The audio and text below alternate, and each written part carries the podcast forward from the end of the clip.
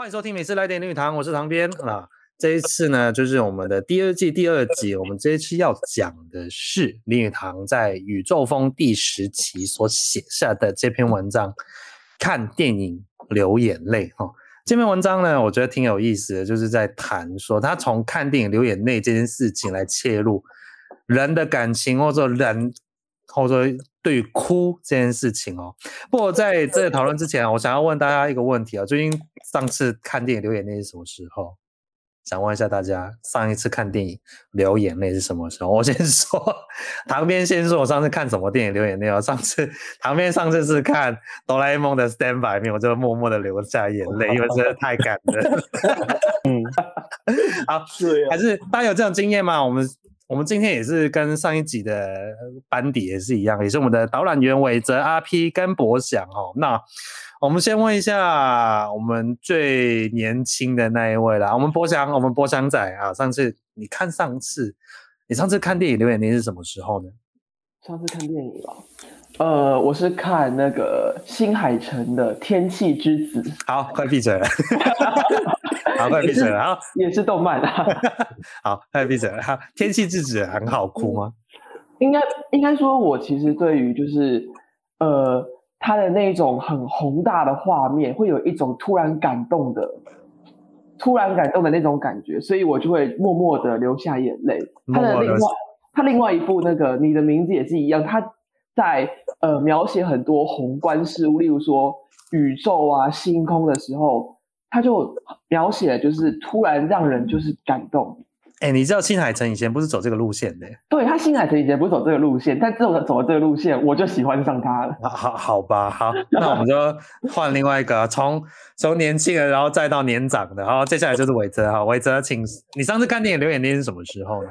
呃，其实。我我今年看的电影还没有到流眼泪，然后我上次看电影流眼泪是去年吧。去年其实台湾有几部蛮不错的国片，然后我看我我有两次流眼泪，是一部是《同学麦纳斯》，一部是《无声》。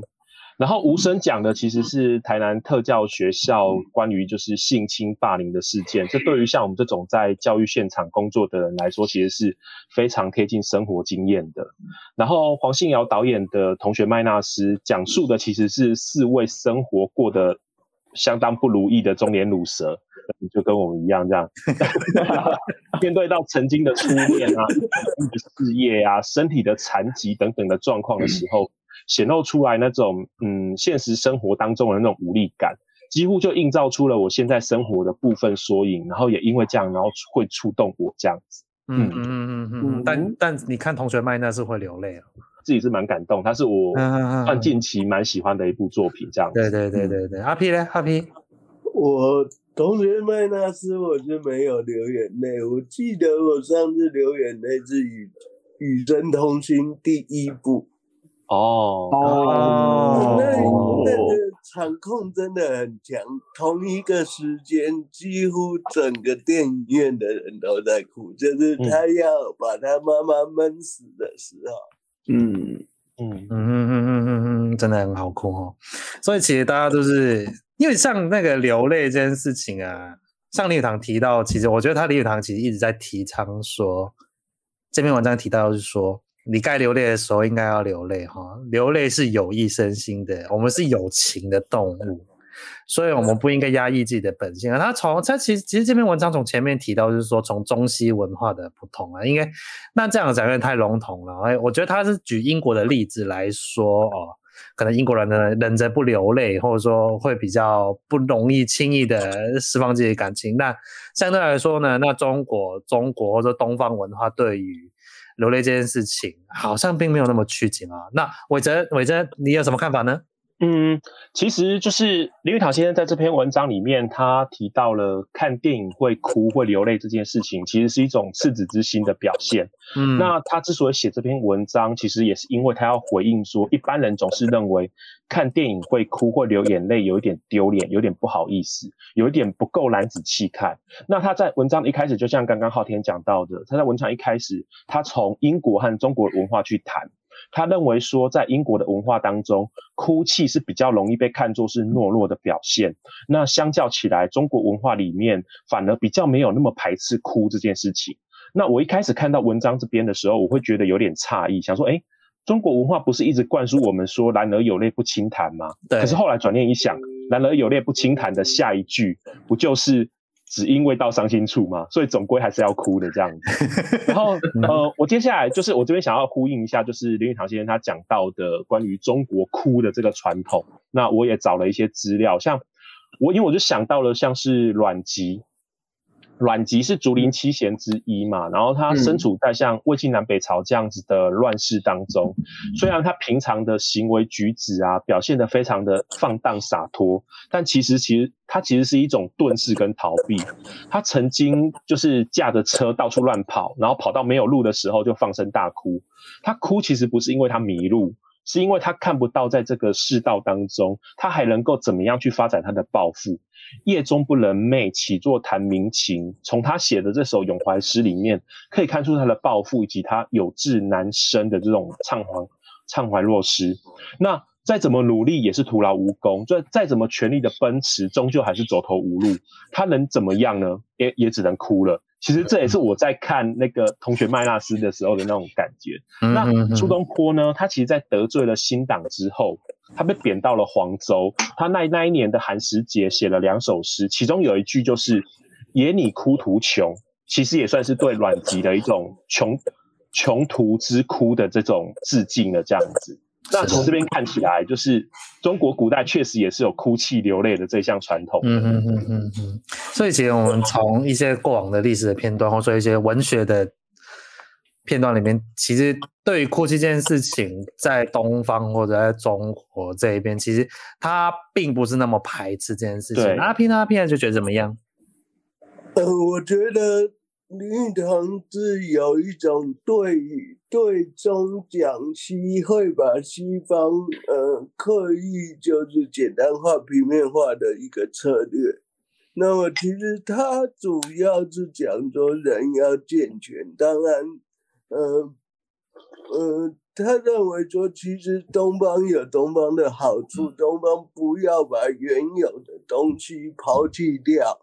那么，如果能够释放情绪，或许能在这个比较辛苦的世道里面过得比较更好。嗯嗯嗯。那么，对于西方来讲的话，可能他刻意平面化了某一些东西。当然，这是他一种呃类似教化或者是类似宣传的一个一个手段，或者是一个策略。嗯这样，因为他可能要面对读者吧，他会这样写，因为他比较好让别人理解哭这件事情。因为，然后我自己哈，我自己看这篇文章，我常想到我小时候，我 我爸会跟我讲说“男子汉流血不流泪”这件事情。嘿，我不知道从小，我不知道大家的父亲有没有跟你讲过这件事情，男生哈不应该要哭，或者说在面对悲痛的时候忍住哈，那。那我也想到，就是读这篇文章的时候，我一直想到另外一首歌，刘德华那一首叫做《男人哭吧哭吧不是罪》，我常常想到这首歌，我不知道为什么我会想到这首歌，就就我觉得也好像还蛮切今天这个题哈。那如果大家有兴趣，也可以去 YouTube 上面找这首，这是一个很经典的一首歌了。大家有版权，我们不能直接在 播在这个 Podcast 上面，我没有办法这样子。那像博翔呢？博翔，你觉得？那博翔，你自己读完这篇文章有有什么感想吗？来，呃，这边我要回忆一下阿 P 的阿 P 哥那边的说法。其实这篇文章是呃有一点点把中国这边的文化养起来，然后压抑一下外国的文化的这种。写作的手法，对，可是呃，真正让我比较怎么讲有感触的，其实是他举举的老残的一句话：“哭泣者，灵性之现象也。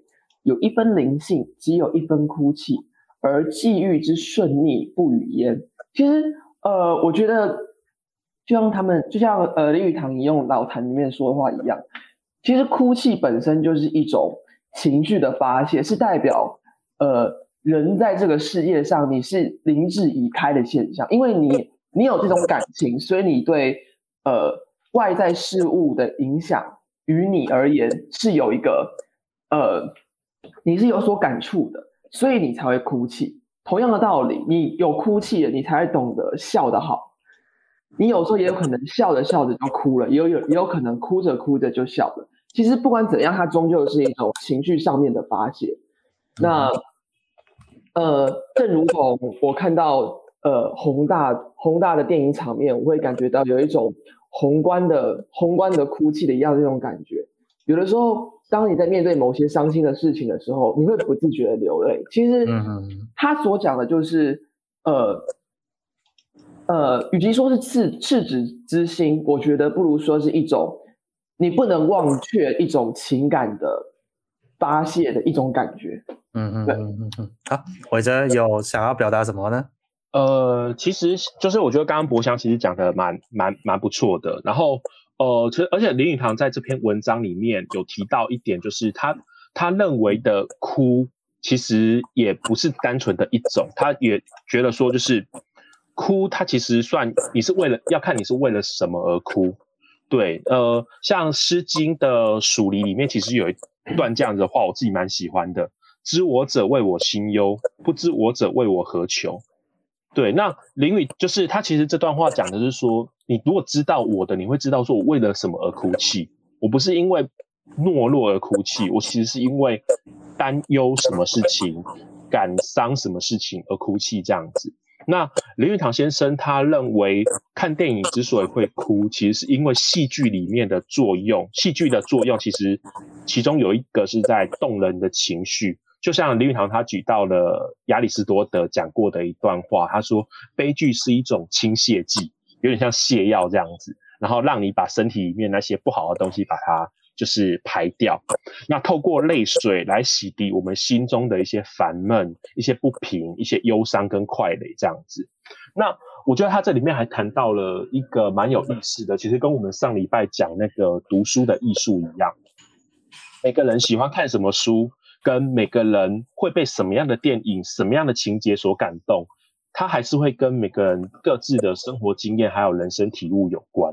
我还记得以前高中的时候，那个都会有老师讲说，呃，读到诸葛亮的《出师表》啊，李密的《陈情表》啊，韩愈的《祭十二郎文》啊，老师都会叮咛说，哦，读《出师表》不哭者不忠，读《陈情表》不哭者不孝，读《祭十二郎》不哭，读《祭十二郎文》不哭者不慈。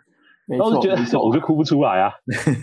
那后来想一想，其实如果要求每个人在读同一本书、看同一篇文章、欣赏同一部电影或舞台剧的时候，哭点和笑点都一样，那岂不是太强人所难了？这样子，对，这是我看的时候的一点小小的想法。然后刚好呼应上礼拜我们讲到读书的那个。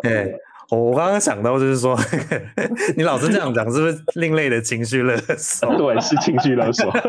给我哭，在这边给我哭。哎哎，阿平，你现在后面是不是有电风扇在吹？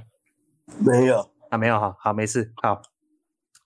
其实刚刚伟哲也提到，就是说大家都有各自的哭点跟笑点。其实，在这篇文章的最后一点，嗯、其实林语堂也提到，是说，那大家都为了。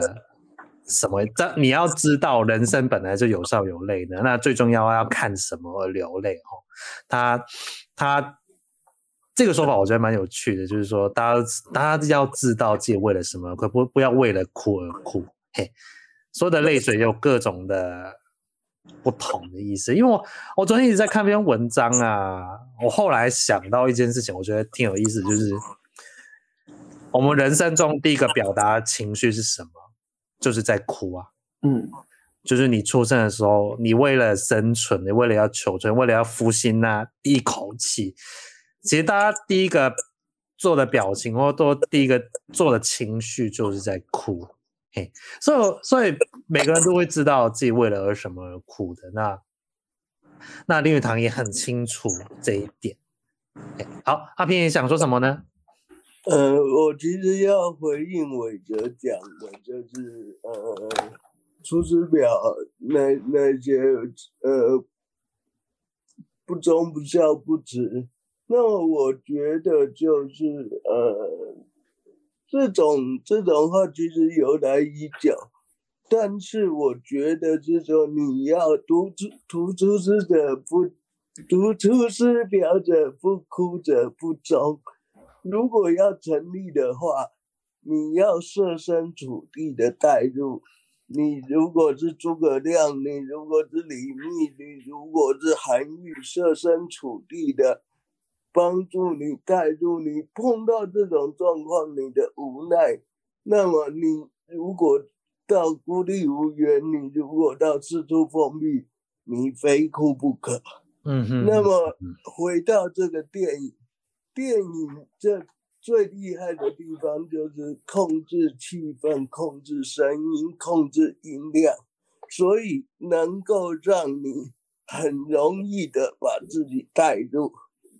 那么当然你，你你都去读《出师表》，你要真的带入诸葛亮在那个时候的状态，其实比较难的。但是我相信，如果说你真的进入那个状态，你会有类似的反应，或者就是你就是会哭，应该是这样子说。但是现在的一个教育可能都没有那种状状况这样子。嗯，哎，伟哲，请说。哦，对啊，我其实回应刚刚阿 P 讲的，就是我认同刚刚阿 P 说的那些点，因为其实我们在读。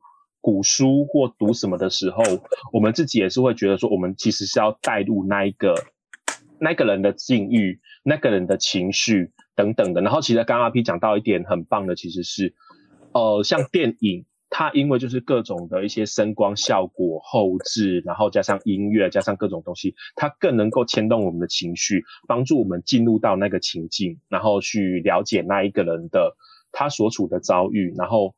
我们会更因为这样子而启动我们那个就是感动或是什么样的开关这样子，对。那我觉得这其实也是电影它呃非就是比起比如说像书籍或是什么更就是更能够触动我们心灵心灵的一种一种方式这样子。嗯，确实，因为电影有所谓的声光效果，对，还有场景。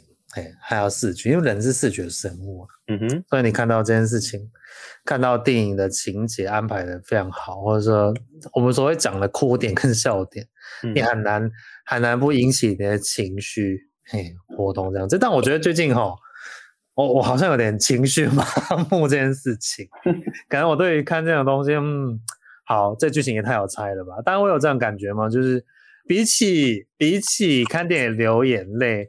倒不如说，你觉得好像最近有一种，比他好像引起不到你的情绪，大家会有这样感觉吗？我想问一下大家。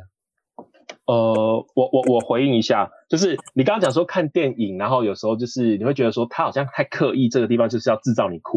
你很对啊，那我觉得有这一点，这一点呢，就是嗯，好，这一点就是要让你哭，请你哭、呃、啊，请你笑，然后笑的时候可能啊笑，最经典不是罐头笑声吗？就是他做了一个动作之后，后面会有笑声，那好像是要故意引你笑这样子。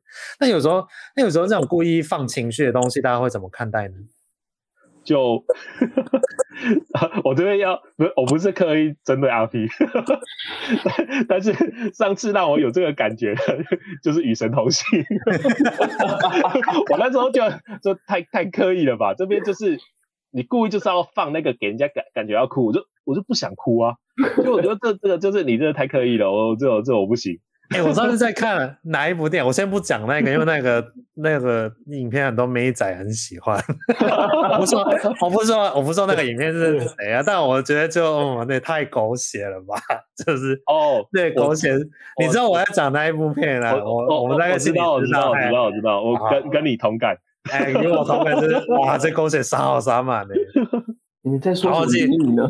哎、欸，我不知道啊。总之，总之有，但我觉得有时候情绪就是这样子，你过度引发了情绪，就反反而你就觉得啊，我不想做这件事情。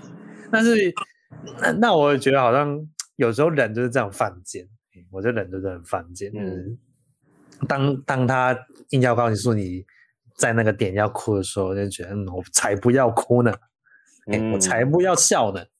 对，所以反过来说。昊天讲的就是有点像情绪勒索这样子，我觉得是某种程度上的情绪勒索，但我其实我很认同这篇文章哈。我们还是回到林语堂的文章上面，其实我很认同是说，大家有情绪的时候，大家有需要笑、需要哭吼、需要释放的时候，你还是必须要把自己的情绪释放出来。呃，你要知道自己为什么要去做这件事情哦。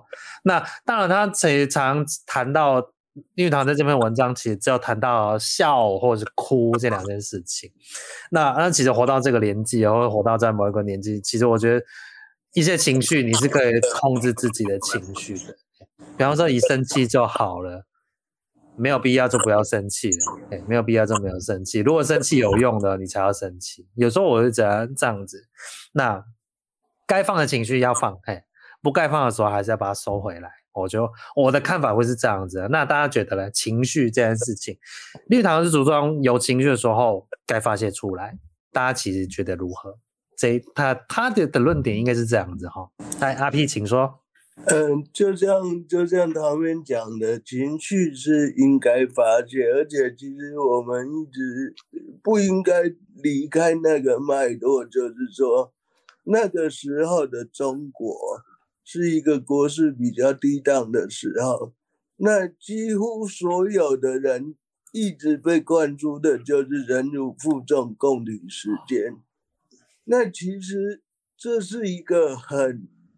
很大型的压力，但是也是一个很看板式的压力。嗯哼，人可以，人还是有属于自己的时间，在属于自己的时间，在一些一些状态底下做自己，为什么不行？为什么一定要跟着人家说？哎，要抵制英国货，或者是要爱用国货？哦，我就喜欢抽英国的香烟，我就喜欢用日本的东西。那也无妨啊，对不对？那我们呃，对呃，可能帝国主义的侵略，可能某一些状态底下，我们可以慷慨激昂的去反对，嗯、慷慨激昂的去抗议，但是面对我们自己，大可不必。嗯嗯嗯。那其实情绪的表达，林语堂写出来的就是应该说，每个人面对自己的时候。要呃诚实的去面对，要让自己感觉，要让自己呃认识诚实的自己，不要连自己都骗。嗯哼哼哼哼哼哼，我这里讲的，我我其实很认同这句，就是在那个时代，其实大家都压抑的氛围，这某种程度上是一个从上而下，不管在大家可能从表面上看来，它只是一个好像说抵制国货，它其实。抵制国货啊，或者说要抵制外国人啊，或者说怎么样，或者说要抵抗，我们要爱国这样子。其实，在某种程度上是一个一个国家级的情绪勒索吧。国家级，我说这是国家级的情绪勒索，就是你必须要爱国，你必须要用我们的东西哈，你不准你不准说别人的好话，你不准说别国的好话哈。这个你做这件事情，你就是汉奸，你就是不忠，你就是不爱国。所以我觉得这件事情就是你回到这篇文章，当然林语堂并没有把它讲得很明显，或者这件事情，但我们回头回头来看，其实他认为你还是要做回自己，你还是要让自己的情绪，或者说你有自己的情绪，有自己的自己的想法，你必须你就大声的讲出来，不要害怕，或者说你就做你自己吧。所以其实这篇文章某种程度上来说，从电影流眼泪。来做，或者说留言那件事情，或者说情绪表达来这件事情来，来确立了一些他记录了，或者说他放了一些暗示，或者说放了一些他呃对于人的情绪的一些看法，这样子对吧？好，阿 P，嘿，呃，其实这篇文章里面放的东西，就我来看，远比我们想看字面上而言，想那个远比这些更要多。那么就我归类，简单的做四点。第一个就是对于每个人的自由的尊重。那么其实林语堂有林语堂跟另外一个胡适都有一个很很同样的经历，就是从无神论到美国学到的个人主义。那么，对于每个人的自由的维护，每个人自由的尊重，他在这一点里面，嗯、呃，他在这一篇文章里面有提到。那么第二个我看到的就是说，这个世间给我们太多的羁绊，例如伟哲跟博章刚刚都有讲到说，哎，男孩子应该有男孩子应有的态度，男子汉男人怎么能够哭？那么其实在，在文中是有谈到说，哎。反而林语堂会鼓励中国有表达情绪的传统，那么借由这个的传统底下，我们甚至比他举出来的西方举出来的英国更要像一个人。那么第三个我看到的就是他的一个生命脉络，他先谈到幽默，再谈到性灵，先把心打开，试着。讲出来你心里最底层的东西，那么最后呢，就是珍惜生，珍惜这一世能够生而为人，能够敢于表达情绪，才是最完整的人生。像林语堂有讲到说，哎，大家在道家来讲，大家都可以讲追求太上忘形。但是林语堂一直认为，城市是唯一的天堂，嗯，并不是 let war，而是 this war。所以呢，林语堂讲到说，对于我们人，尤其是对于他来讲，最妙还是未能忘情。嗯嗯嗯嗯。那么呃，不要忘了，在林语堂传最后，林太乙带着林语堂去。去一家呃百货公司的时候，林语堂抓着一串珍珠在哭。他就是能够看到，他就是看到说，哎，这个世界那么美妙，这东西这么巧夺天工，但是我却已经老了，我可能以后看不到这么多美妙的东西了。嗯嗯嗯嗯嗯嗯，对。好，感谢阿 P 给我们了一个很棒的总结哈。那我们刚刚提到哈，其实呃这篇文章呢，其实都会放在我们的官网上面。其实我们我们都会，大家如果听众有兴趣读这些文章，都可以直接到我们的官网上面去看哈。那那基本上呢，我们这个节，那感谢阿 B 刚刚给我们的总结。其实看电影流眼泪了，我觉得这篇文章我旁边读起来。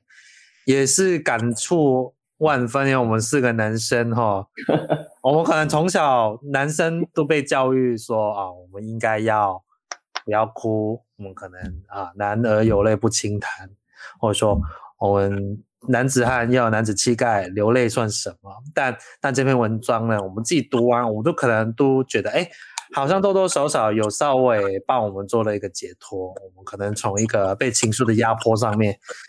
多了一分，还多了一分从容，我们可以更自在的做自己。为什么我就不能哭？哎，你知道我小时候，像唐编的小时候啊，我有个绰号叫哭包，哎，唐编小时候超爱哭的，哎，唐编小时候超爱哭的，所以，所以我觉得这篇文章，那我其实不是很喜欢这个绰号啦。啊，所以，所以，但是我觉得后来读这个文章，我也觉得，嗯，好，我觉得多多少少他有安慰到我某一个心中的某一个部分，哈，安慰了我一个小小的痛。阿 P 想说什么呢？我们快要结束了这个 这边的谈话，嘿，我突然觉得，我突然讲到说，还有一个很很有意思的就是，你不想哭就别哭。那么，呃，尤其是在林语堂来台二十四件快事里面，有一条是时代进步。见人出殡用留声唱片代替合唱诵经，不亦快哉？那么其实，呃，你要哭你不哭，真的是看你自己。像我们都看到这么多少女白情啊，或者是呃，父后七日里面叫你什么时候要哭，什么时候要哭，什么时候要哭。其实要哭不哭都是情绪勒索，人家勒索你，或者是你自己勒索自己。嘿，对啊，嗯，讲得很好，我觉得你讲得很好，好，对，所以希望大家看完这篇文章哦，我说听完我们讲完之后，都可以 勇敢的哭出来。我说你不想哭就别哭了哈。好，我们本期节目就到这边，感谢你收听美事来点林语堂，我是唐边。好，那我们就到这边喽，先这样子，拜拜。